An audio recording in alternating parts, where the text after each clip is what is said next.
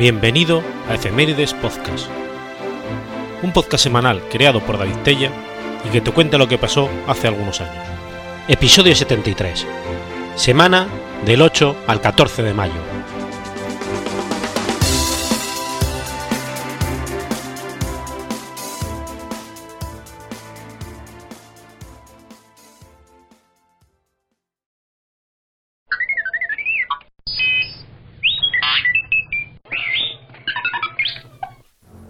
Ibiza, miércoles 8 de mayo de 2013. Muere Alfred Belloc Llorac. Alfred Bellón Llorac nació en Barcelona el 17 de octubre de 1917.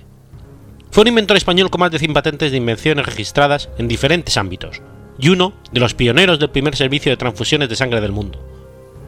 Creado bajo las órdenes de Frederick Durand Jordá durante la Guerra Civil Española. También desarrolló trabajos pioneros sobre la predicción de tiro, osmosis inversa, equipos de transfusión, termoformado de madera, energía solar y en sus últimos años sobre física teórica. Hijo de Arturo Bellón Ibáñez y Elvira Llorac Papasiet, quedando huérfano el 28 de octubre del 18 debido a la llamada gripe española. Su padre era un importante fabricante de muebles, que había vivido un largo tiempo en Francia y tenía ideas liberales y sociales avanzadas para la época, favoreciendo desde el principio el interés mostrado por la ciencia del joven Alfred. Entre otras muchas cosas, le permite instalar un laboratorio químico en su casa, donde hace experimentos en diferentes campos. A los 11 años ya era un gran aficionado a observar preparaciones en microscopio y muestra pasión por la física, la química, la mineralogía y la mecánica. Alfred Benjot, después de estudiar con un preceptor particular, ingresó en el Liceo Francés de Barcelona, donde cursó los estudios primarios y el bachillerato. Después tuvo que hacer tres cursos de bachillerato español en un año y medio, ya que no había convalidación de los estudios en aquella época. Cuando se estaba preparando para entrar en la universidad, comenzó la guerra civil. Cuando estalló la guerra civil tenía solo 18 años, pero con una sola, sólida formación. Se entrevistó con el doctor Frederic Durand Jordá, por mediación de un amigo común. Después de una corta conversación, me llevó al entonces Hospital número 18 y enseñándome unas pequeñas dependencias alojadas sobre la morgue del hospital, me dijo, Nano, esto tiene que ser un laboratorio de análisis clínicos para el hospital. Tú mismo. Tienes tres días para hacerlo. Si necesitas ayuda, me avisas. Se inició una actividad febril al principio de agosto que hace posible que se enviara la primera remesa de 7 litros de sangre a los hospitales del Frente de Aragón a mediados de septiembre. Alfred se encarga de, diseñar diversos aparatos para facilitar el trabajo. Colaboró en investigaciones sobre sangre, así como la obtención de productos que en ese momento no existían en el mercado, antígenos y vacunas. Consiguió un reactivo para sustituir al menique, un con miocardio de toro triturado, desecado y tratado con éter alcohol, añadiendo una proteína y una resina, necesario para detectar y descartar a los donantes portadores de sífilis. Gracias a sus aportaciones técnicas, el servicio fue capaz de procesar y mandar al frente en tres años 9.000 litros de sangre. Sus actividades no se pararon a costa del trabajo rutinario en el Hospital 18, más bien al contrario. En las horas de dormir intentó encontrar una solución al problema de las deficiencias de los sistemas de detección de aviones de la época.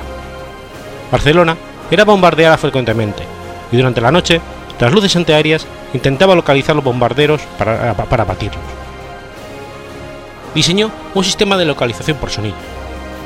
Cuando se lo enseñó al jefe de la defensa antiaérea de Barcelona, que el otro gran problema era, aparte de iluminarlos, abatirlos. Sobre la base de este problema, desarrolló un predictor de tiro muy avanzado que fue patentado en el año 39, con el eufemístico nombre aparato medidor de velocidades. Al acabar la guerra civil, Durand Jourdá se exilia a Gran Bretaña, donde llegó a ser el director de patología del Hall Children's Hospital de Manchester, y su método se esparce por todo el planeta durante la Segunda Guerra Mundial. Benyoc se queda en Barcelona. La decepcionante experiencia de guerra hizo alejarse de la medicina y decide estudiar química. Entretanto, finaliza el trabajo sobre la dirección de tiro de los cañones antiaéreos iniciado durante la guerra. Fue contratado por los servicios de inteligencia del régimen franquista y persuadido de viajar a Madrid para presentar el proyecto a Franco y Eduardo González Gallarza, por entonces ministro del Aire. Durante este periodo desarrolló diferentes patentes derivadas de las penurias de la época. Un sistema para la carbonización del serrín en frío, para su utilización en los vehículos de gasógeno, también una patente para la obtención de pasta de madera para suplir las carencias de esta, así como un nuevo sistema de modelado monobloc para madera. En 1946 desarrolla las primeras pruebas pioneras en el campo de la osmosis inversa, realizadas con diferentes tipos de membranas semipermeables. Durante este periodo también desarrolla patentes relativas a cambiadiscos automáticos, equipos de transfusión de sangre, juguetes electrostáticos y otras patentes menores. En respuesta a la crisis energética del 73, emprende una larga serie de experimentos y patentes en el campo de la energía solar. Las numerosas patentes al respecto lo llevan a conseguir diseñar un sistema autónomo, de bajo coste, capaz de suministrar tanto agua caliente como calefacción y refrigeración, además de la, posibilidad de producir electricidad. Los sistemas permitían una temperatura de trabajo de 220 grados, aunque podían obtener hasta 1500 grados y un rendimiento calorífico superior al 70% y un 31% eléctrico, muy por encima de los sistemas fotovoltaicos y calóricos de la época, e incluso actuales. Dejó pendiente un sistema de transformación directa que prometía mayores rendimientos eléctricos. Los diseños fueron patentados en muchos países. La estabilización de los precios del mercado energético llegó a que los proyectos quedaran en suspenso. Posteriormente, realizó numerosos patentes en el campo de las bajas temperaturas, siempre procurando obtener sistemas de bajo coste y alto rendimiento. Realizó, junto a sus hijos, diferentes patentes y desarrollos. Generador de energía, invernaderos climatizados, potabilizador de agua, señuelo perfeccionado, sistema anticolisión de vehículos, entre otros. En sus últimos años, desarrolló conjuntamente con su hijo unos trabajos de física teórica, que incluían un nuevo enfoque sobre la gravedad, física cuántica, y energía, orientados a dar una nueva vía a la unificación de la física teórica.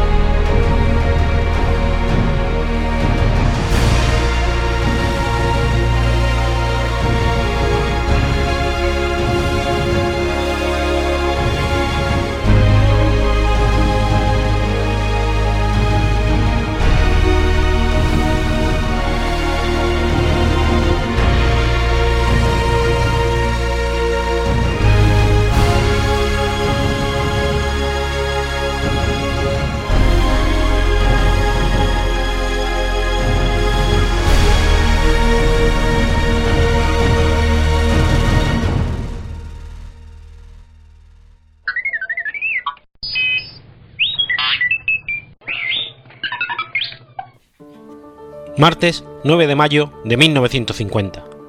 Muere Esteban Terradas.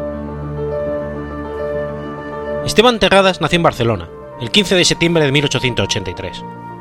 Fue científico e ingeniero español, doctor en ciencias exactas y ciencias físicas, ingeniero de caminos, canales y puertos, e ingeniero industrial, entre otras muchas profesiones. Estudió en Charlottenburg, Barcelona y Madrid alumno prodigio, ingresó en la universidad con 15 años. Se doctoró también en Ciencias Exactas y Físicas en 1904 y fue profesor de las universidades de Zaragoza, Barcelona y Madrid. Se especializó en ciencias físico-matemáticas, publicó numerosos artículos sobre estos temas y en 1909 leyó en la Academia de Ciencias y Artes de Barcelona una memoria destacada, emisión de radiaciones por cuerpos fijos o en movimiento. También ejerció una actividad pedagógica importante. Publicó artículos en la revista de la Academia de las Ciencias de Madrid y en el boletín del Instituto de Ciencias de Barcelona. Fundó un seminario físico-matemático donde juntó a los científicos más valiosos de su tiempo. Fue miembro fundador de la sección de ciencias del Instituto de Estudios Catalanes en 1911. También fue colaborador de la colección Minerva, donde publicó El Radi. En 1919 fundó el Instituto de Electricidad y Mecánica Aplicadas y fue director. También ejerció de profesor en la sección de electrotecnia de la Escuela de Trabajo. Muy interesado por las teorías de la, cuanta y la relatividad, hizo venir a Barcelona a profesores como Jacques Hadamard, Hermann Weyl, Arnold Sommerfeld, Tulio Levi Civita y Albert Einstein, entre otros, en el marco de los cursos monográficos de los altos estudios de intercambio promovidos por la Mancomunidad de Cataluña. Dirigió una serie de monografías científicas que eran una recopilación de estas conferencias y de otros personajes, como Julio Palacios, Julio Rey Pastor, Jacques Haderman, entre otros, editadas por el Instituto de Estudios Catalanes dentro de la serie Cursos de Física y Matemática. Como resultado de la invitación Terradas, Albert Einstein visitó Barcelona entre el 22 y el 28 de febrero de 1923, como parte de los cursos monográficos de altos estudios y de intercambio organizados por la Mancomunidad de Cataluña y dirigidos por Rafael de Campalans. Einstein dijo en una ocasión: Este es uno de los cinco hombres más inteligentes que conozco y uno de los pocos que pueden comprender hoy en día la teoría de la relatividad. Además, ha sido considerado el español con el cociente intelectual más alto de la historia, con una memoria capaz de asimilar hasta 300 páginas en un solo día. Terradas también se interesó por la fotografía, que comenzaba a popularizarse a principios del siglo XX, utilizándola tanto para ilustrar sus trabajos técnicos y científicos como en su vida personal, destacando en este ámbito los retratos. También son numerosas las fotografías de sus viajes por España, Europa y Sudamérica. Sus planteamientos estéticos estaban próximos a las tendencias constructivas de la nueva objetividad. Se conserva un fondo de su obra fotográfica en el Archivo Histórico Fotográfico del Instituto de Estudios Fotográficos de Cataluña. Este fondo está compuesto por 3.458 imágenes, tomadas por Terradas entre 1910 y 1936. En el 16 ganó el concurso para ocupar la dirección de la sección de teléfonos de la Mancomunidad de Cataluña, que debía hacer llegar el teléfono hasta todos los rincones de Cataluña. Instalaron la primera central automática en Balaguer en 1924.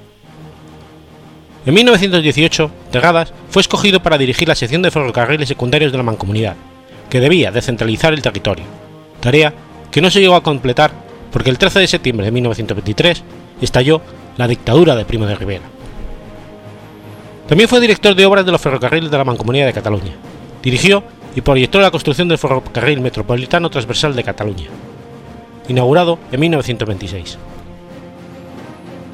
Hizo conferencias en diversas universidades sudamericanas y fue profesor en la de Buenos Aires y Río de la Plata.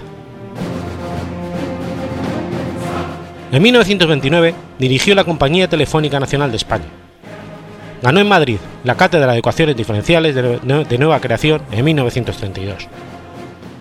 También fue miembro del Consejo Superior de Investigaciones Científicas desde su fundación en 1940.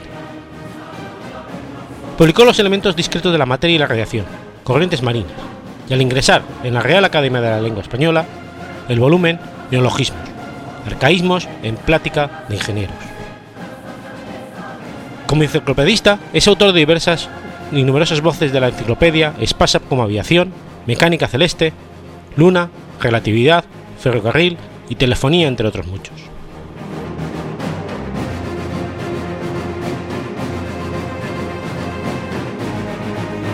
Murió en Madrid el 9 de mayo de 1950.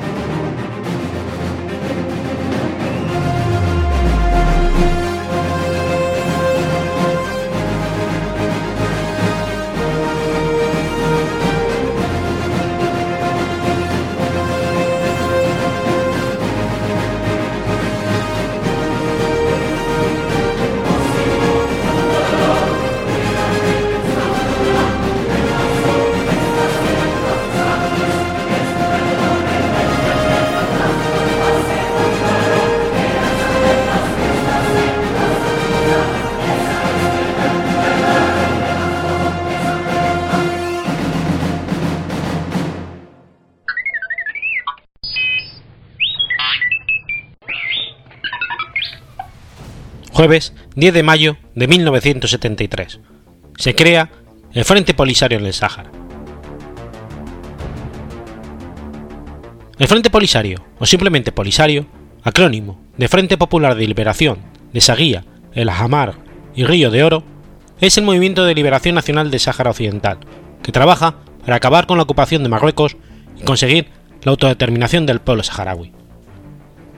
El Frente Polisario es el sucesor del Movimiento para la Liberación del Sáhara, de finales de la década de los 60, dirigido por Mohamed Sidi Brahim Basir, que desapareció a manos de la Policía Territorial Española en una manifestación en 1970, en el Ayyum, en la que varios saharauis fueron asesinados a manos de la Legión Española, durante la dictadura de Franco.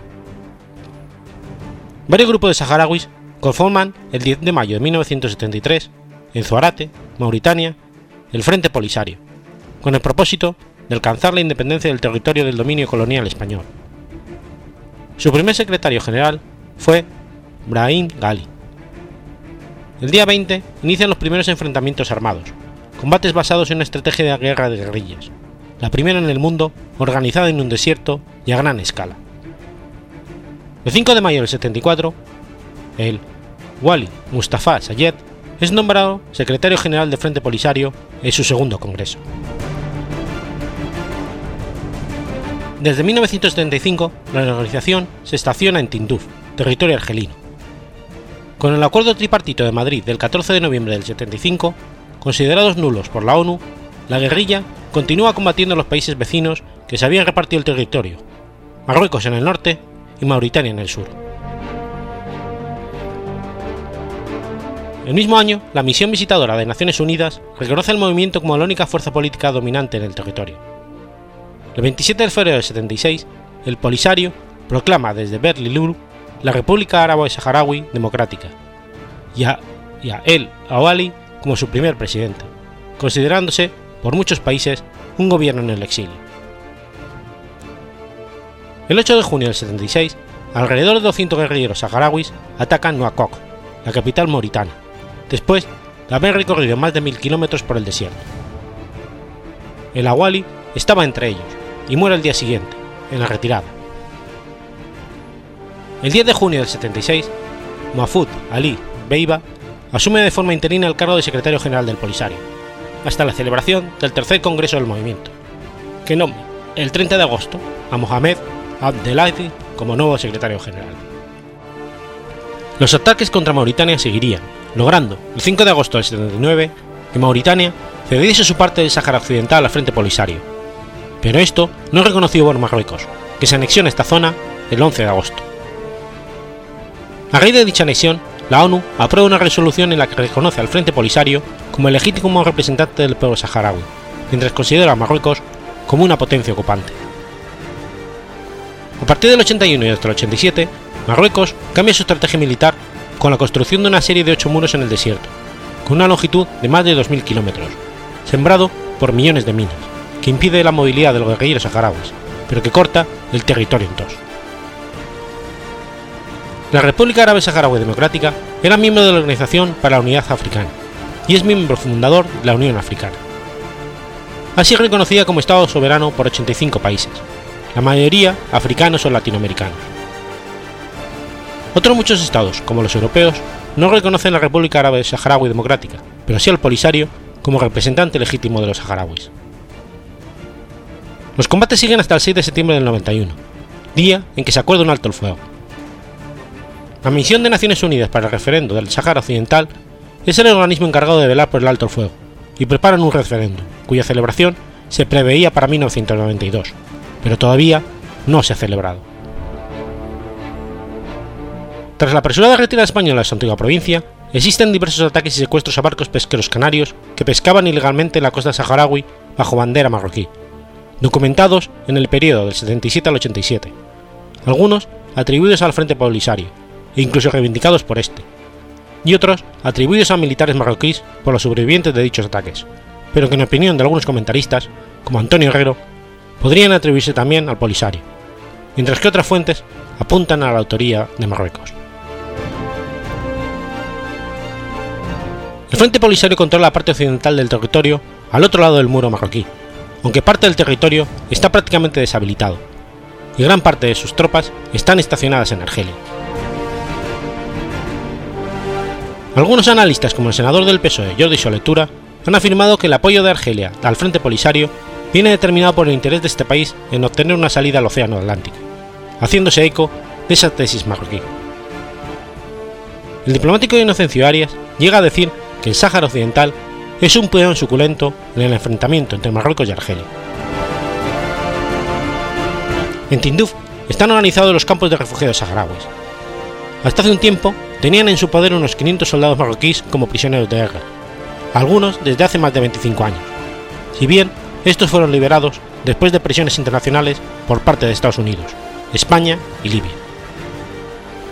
Los últimos 404 fueron liberados de manera unilateral 19 de agosto de 2005.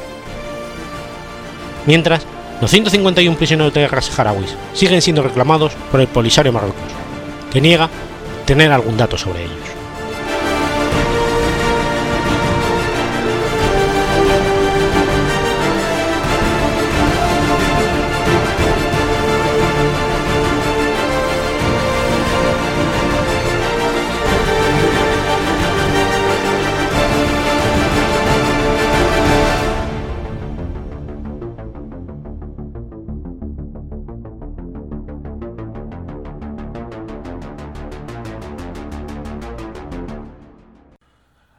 Hace años, las altas esferas del gobierno iniciaron en secreto un proyecto de podcasting que revolucionaría la manera de escuchar la radio la carta.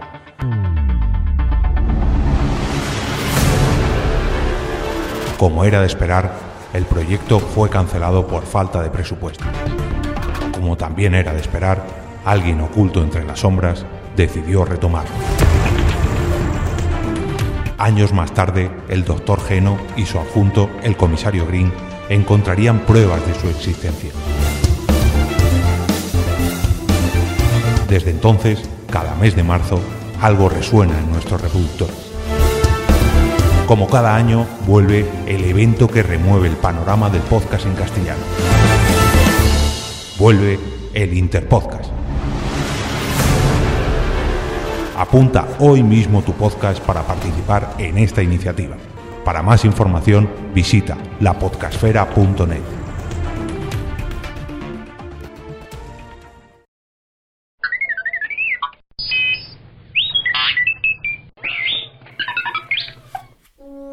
Martes 11 de mayo de 1875. Nace Harriet Quimby. Harriet Quimby fue una aviadora americana y, un guionista de cine. En 1911 le fue otorgado un certificado de piloto de los Estados Unidos por el Aeroclub de América, convirtiéndose en la primera mujer en obtener una licencia de piloto en los Estados Unidos. En 1912 se convirtió en la primera mujer en volar a través del Canal de la Mancha. A pesar de que Kimby vivió solo hasta la edad temprana de 37 años, tuvo una gran influencia sobre el papel de la mujer en la aviación. En 1911, Kimby fue autora de siete guiones y escenarios que se hicieron en los inicios del cine mudo por los estudios de Biograph. Los siete fueron dirigidos por el director D. W. Griffith. Las estrellas en sus películas incluyeron a Florence de Buddy, Wilf Lucas y Blanche Sweet. Kimby tuvo un pequeño papel actuando en una película. La empresa Binfield, una división de la planta de Armour Meat Packing de Chicago, contrató a Harriet como la portavoz de la soda de uva nueva Binfield, tras la muerte de Galbraith Perry Rogers en abril de 1912. Su uniforme distintivo de aviadora pura, pura y adornado de muchas imágenes en las piezas publicitarias de la época. El 16 de abril de 1912, Kimby despegó de Dover, Inglaterra, en el camino a Calais, Francia, e hizo el vuelo en 59 minutos, aterrizando cerca de 25 millas desde Calais en una playa en el paso de Calais. Se había convertido en la primera mujer en pilotar un avión a través del canal inglés. Su logro recibió poca atención de los medios, ya que el hundimiento del RMS Titanic, ocurrido el 15 de abril, consumieron el interés del público y los diarios se llenaron de dicha noticia. El 1 de julio de 1912, Kimby voló en la tercera edición del encuentro anual de la aviación en Scapton, Massachusetts. Irónicamente, a pesar de que había obtenido su certificación de ACA, que se le permitía participar en los eventos de dicha asociación, la reunión de Boston fue un concurso donde no estuvo autorizado. Kimby voló a Boston Light en Boston Harbor a unos 3.000 pies, y luego regresó y dio la vuelta al campo de aviación. William Wheeler, el organizador del evento, era un pasajero en su flamante monoplano Blairot de dos asientos. A una altitud de 1500 pies, la aeronave cayó hacia adelante inesperadamente por razones aún desconocidas. Tanto Wheeler como Kimby fueron expulsados de sus asientos y cayeron perdiendo la vida, mientras que el avión se deslizó hacia abajo y se precipitó en el barro. Harriet Kimby fue sepultada en el cementerio Woodlawn en Bronx, Nueva York. Al año siguiente, sus restos fueron trasladados al cementerio Kensico en Valhalla, Nueva York.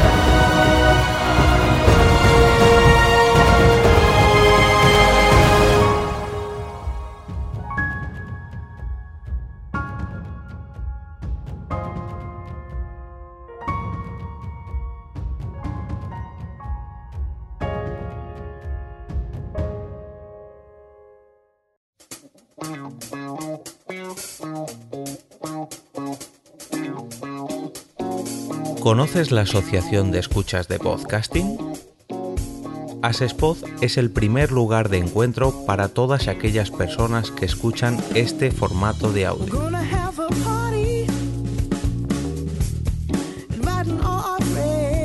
Compartimos, comentamos y escuchamos una gran cantidad de podcasts, pero seguro que no los conocemos todos. Nos falta este que estás escuchando ahora mismo.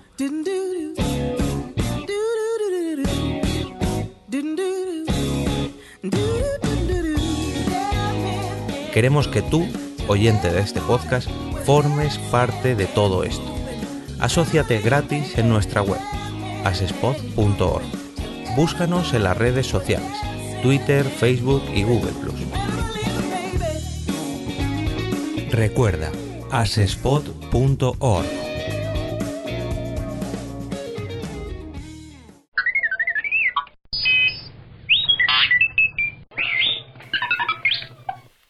Domingo 12 de mayo de 2013. Muere Constantino Romero. Constantino Romero García fue un presentador, locutor y actor de doblaje español. Constantino Romero nació en Albacete, aunque el pueblo de su infancia fue Chinchilla de Monte, Aragón, a 15 kilómetros de la capital, pues de allí era su familia materna. Inició su carrera profesional como locutor de Radio Barcelona en 1965 y después en Radio Nacional de España. Fue en 1985 cuando dio el salto a la televisión, con la presentación del programa Ya sé que tienes novio. La popularidad le vendría poco después, al ponerse al frente del concurso El tiempo es oro, entre el 87 y el 92.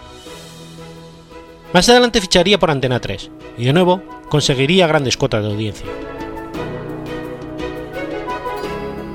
Posteriormente trabajaría en las televisiones autonómicas con el concurso La Silla, sustituiría a Silvia Jato al frente de Pasapalabra durante su hoja por maternidad y en 2002 sería fichado por Castilla-La Mancha Televisión. También ha sido locutor en galas y eventos grandes como los Juegos Olímpicos de Barcelona del 92, además de poner su voz a numerosos anuncios. En el 84, a la edad de 36 años, debutó como actor teatral en la obra La Ópera de los Tres Centavos, dirigida por el también actor de doblaje Mario Gas. Ambos volverían a trabajar juntos, primero en la ronda de Aldous Schindler en 1986 en el Teatro Romeo, y en los musicales Sweeney Todd y Little Night Music, ambas obras de Stephen Sondheim.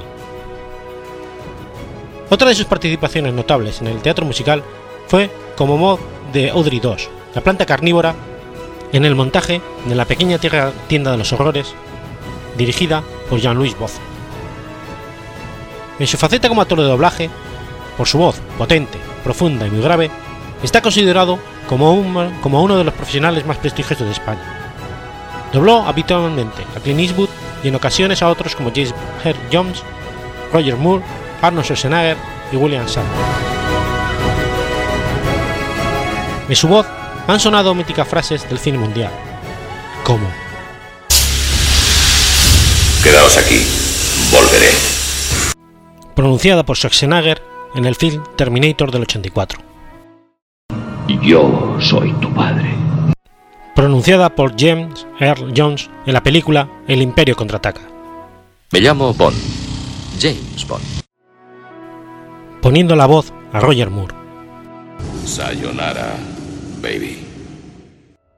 Otra de las míticas frases de Arnold Schwarzenegger en Terminator 2.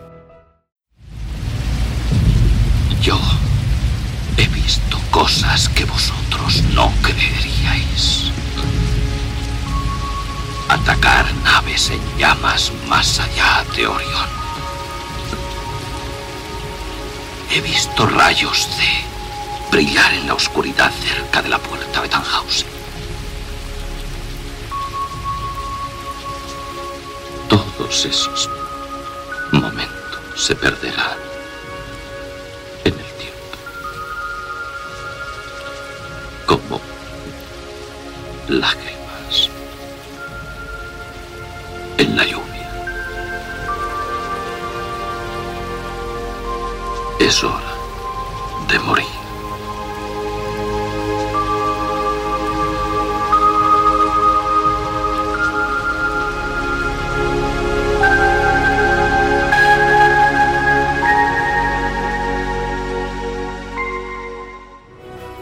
Poniendo la voz a Roger Hauer en el famoso discurso final de Blade Runner. Ha doblado también a Tony Randall en Gremlins 2, la nueva generación, haciendo del Gremlin listo. También realizó el doblaje de célebres personajes de películas de Disney como el juez Claude Froyo en El Jorobado de Notre Dame, el tigre Serkan en El Libro de la Selva 2 y sobre todo Mufasa en El Rey León, uno de los trabajos que más le conmovió. Simba, Simba, me has decepcionado. Han podido matarte, me desobedeciste deliberadamente y arriesgaste la vida de Nala. Yo soy valiente cuando debo serlo. Simba, ser valiente no significa buscarse problemas. Pero tú no tienes miedo a nada. Hoy lo he tenido. ¿De veras? Sí, creí que te perdería. Ah. Hasta los reyes sienten miedo, ¿eh? ¿Sabes una cosa? ¿Qué? Apuesto que esas hienas estaban más asustadas. Claro, porque nadie se puede meter con tu padre. Ven aquí, cachorro. Simba, te voy a contar algo que un día me dijo mi padre. Mira las estrellas. Los grandes reyes del pasado nos observan desde esas estrellas. ¿De veras? Sí. Y cuando te sientas solo, recuerda que esos reyes estarán ahí para guiarte. Y yo también.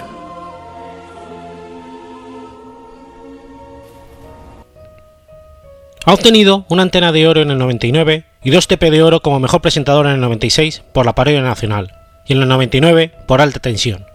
Además, estuvo nominado en el 91 a la misma categoría por el Tiempo Oro. También ha colaborado con su voz en el segundo disco del grupo madrileño Clit. Los tipos duros también bailan. Desde el 98 ha cedido su imagen y su voz al grupo Lo Mónaco. Desde que la compañía comercializaba únicamente homenajes del hogar, ya era patente su imagen vinculada a la firma. Cuando dio el salto al mundo del descanso, Grupo Lo Mónaco también contó con su presencia. Su relación con la marca cesó con el fin de un contrato el 31 de marzo del 2012. En 2010 participó en una representación teatral dirigida por el valenciano José Tomás Facher, en su pueblo Chinchilla de Monte Aragón, en el papel de Castillo de esa localidad, como narrador y eje conductor de toda la representación, en la cual se narraba y representaban los hechos ocurridos durante el entorno al castillo de Chinchilla, como la Guerra de la Independencia Española del siglo XIX o la jura de los fueros de la ciudad de Chinchilla por Su Majestad de los Reyes Católicos en 1488.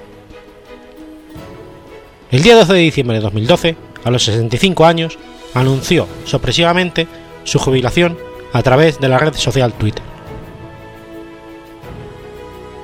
Gracias por el afecto. Han sido 47 años de trabajo y toda una vida. Radio, televisión, teatro, doblaje, ha valido la pena. Una gracia. That's false. Esto es todo amigos. El rey de la muestra de afecto por parte de sus fans mostró su agradecimiento con estas últimas palabras. Siempre tuve claro que lo mejor de mi profesión eran las personas. Aunque no se reveló públicamente hasta el mismo día de su fallecimiento la razón principal de su retirada, fue debido a que hacía un tiempo que padecía de una enfermedad neurológica degenerativa, esclerosis lateral amotrófica. Cinco meses después de anunciar su retiro, el 12 de mayo de 2013, falleció a los 65 años de edad en Barcelona, debido a la esclerosis lateral amotrófica que hacía tiempo que padecía.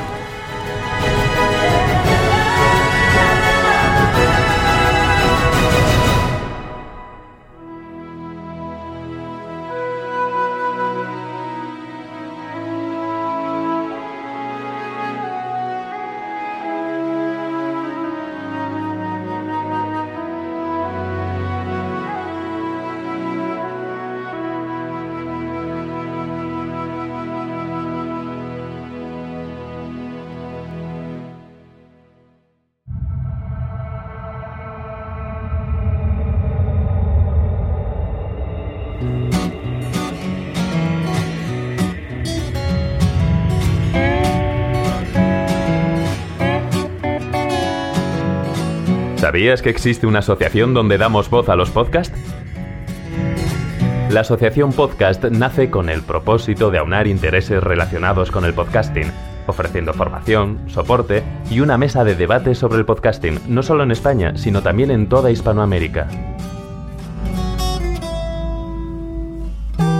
Entre nuestros proyectos destacan nuestro libro colaborativo, la organización de diferentes eventos relacionados con el podcasting como las jornadas de podcasting, los premios de la Asociación Podcast y Radio Podcastellano. Para formar parte de la comunidad, recibir información de eventos y estar al tanto de lo que ocurre, solo tienes que entrar en asociacionpodcast.es y hacerte socio o simpatizante. Ahora es tu oportunidad de formar parte de esta gran comunidad asociacionpodcast.es. Si lo prefieres, puedes escribirnos a info@asociacionpodcast.es y responderemos todas tus dudas. También puedes seguirnos en Twitter con el usuario AsociaPodcast. Ya seas podcaster u oyente, súbete al podcasting.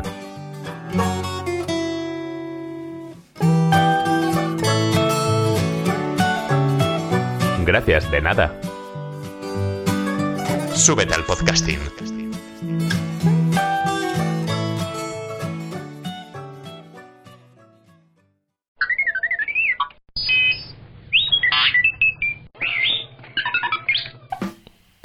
Sábado 13 de mayo de 1950. Nace Stevie Wonder.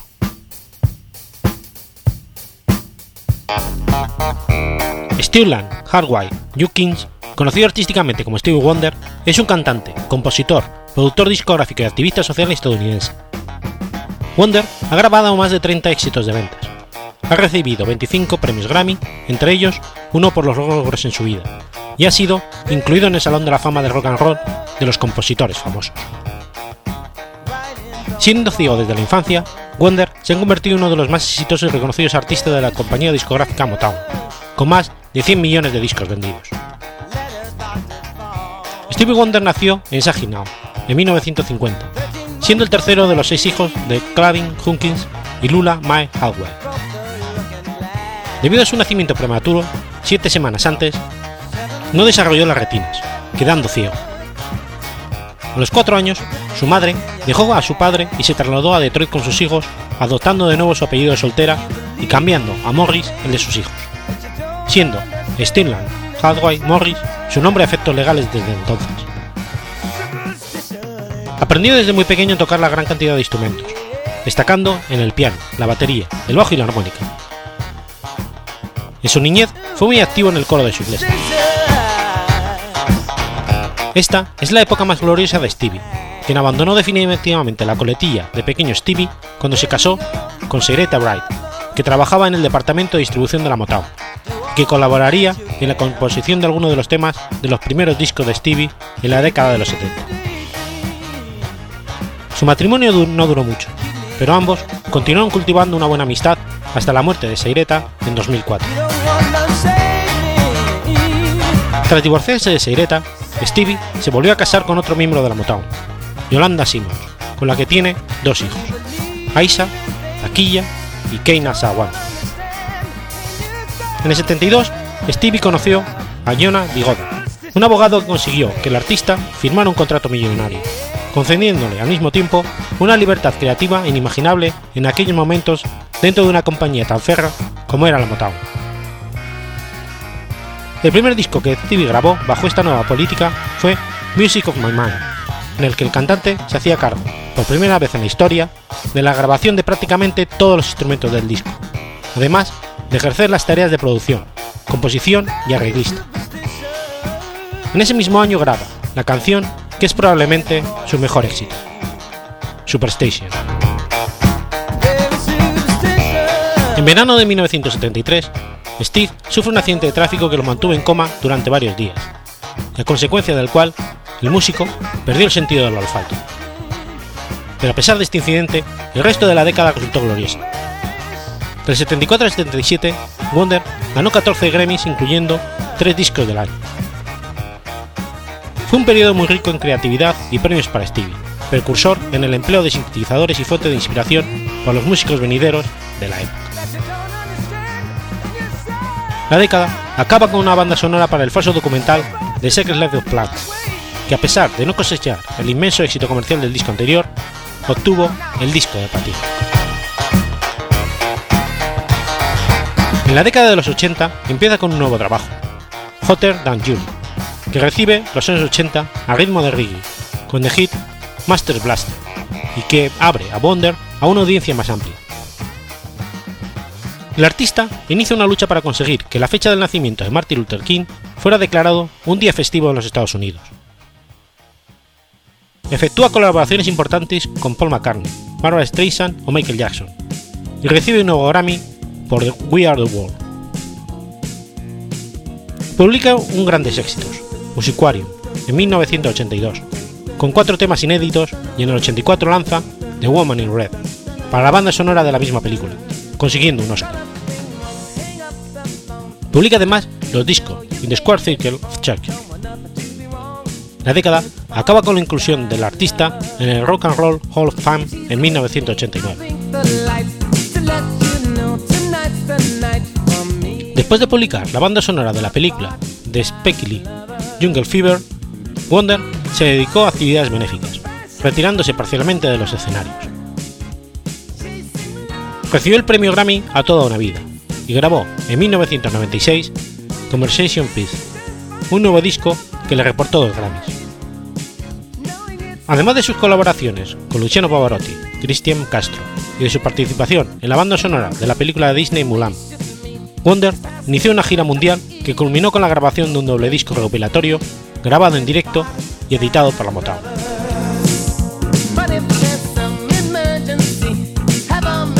Tuvo que esperar 10 años para una nueva publicación, que finalmente vio la luz en el 2005 con el nombre A Time of Love. El fallecimiento de personas cercanas y queridas para el artista, como Sereta Wright, su madre, Lula Hardway, Michael Jackson, su hermano Larry Highway, Ray Charles, Gerard Ledber, Luther Barrows, significan un periodo triste para Stevie Wonder. Como nota positiva, Steve recibe la notificación por parte de la Industrial Association of America del certificado de 10 millones de unidades vendidas del mítico WLP Son of the Key of Life, siendo elegido dicho disco también para formar parte de la biblioteca del Congreso estadounidense. En 2006 grabó, junto a Andrea Bolecelli, canciones desafinadas. En el 2007 realizó su primera gira en 10 años por los Estados Unidos, que continuó el año siguiente por Europa, Canadá y Australia. Durante la campaña presidencial estadounidense de las elecciones de 2008, Steve manifestó su apoyo al candidato demócrata Barack Obama.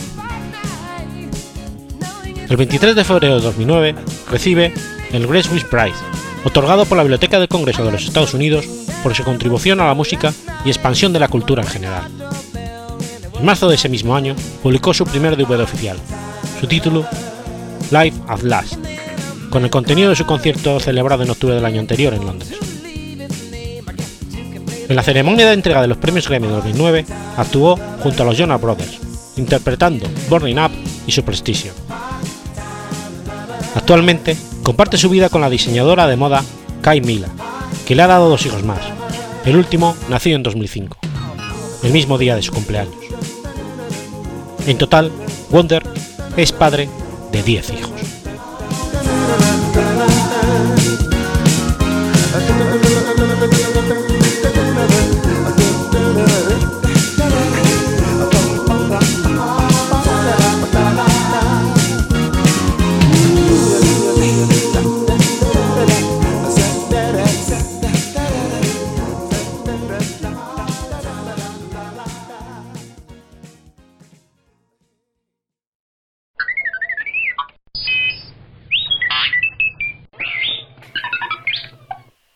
Miércoles 14 de mayo de 1884. Nace Claudius Dorner.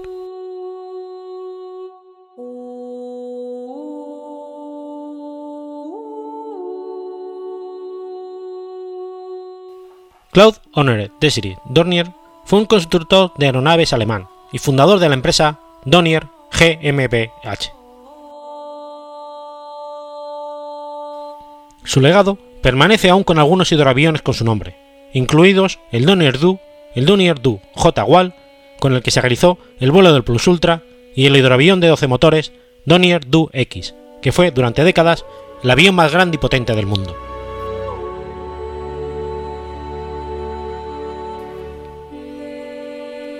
Claude Dornier nació en Baviera y fue el mayor de los siete hijos de un importador de vino francés y de su esposa alemana.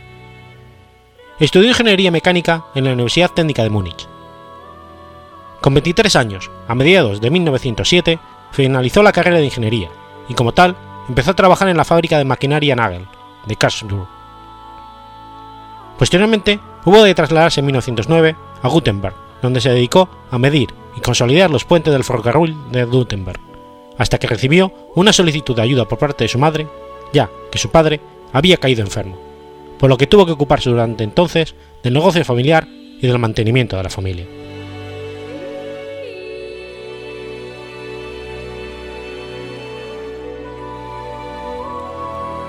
El 2 de noviembre de 1910 se unió a la fábrica de dirigibles Zeppelin, con sede en Friedrichshafen, como diseñador. Sus capacidades hicieron que Ferdinand von Zeppelin se fijara en él. Pronto formó parte del consejo científico y llegó a ser fundamental para la investigación y diseño para mejorar la resistencia de las secciones metálicas de las aeronaves, y posteriormente para los hidroavianes gigantes.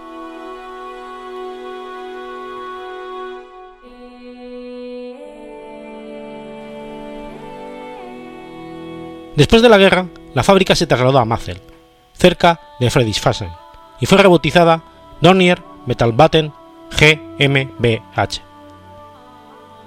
En esta localidad, el Dr. Dornier diseñó y desarrolló en los primeros años 20 algunos aviones civiles muy interesantes. El primero de ellos fue el Dornier Libelle, un hidrocanoa biplaza deportivo y de entrenamiento.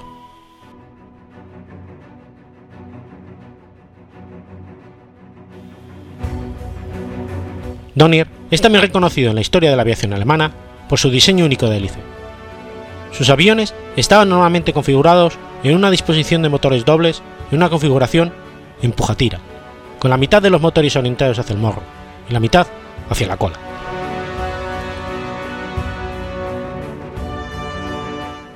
Claudius Dunner falleció en Zug el día 5 de diciembre de 1969.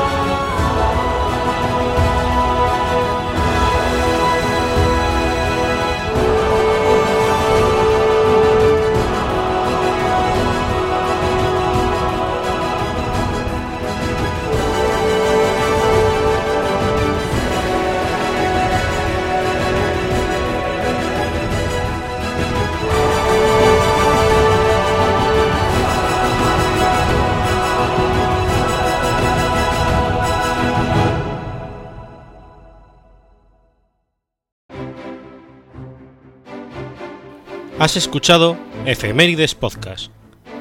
Si quieres ponerte en contacto conmigo, puedes hacerlo por Twitter a la cuenta arroba efemeridespod o mi cuenta personal, arroba telladavid, o por correo electrónico a la dirección efemeridespod.gmail.com. También puedes visitar la página web efemeridespodcast.es. Y recuerda que puedes suscribirte por iTunes y por iBox, y tienes un episodio nuevo cada lunes.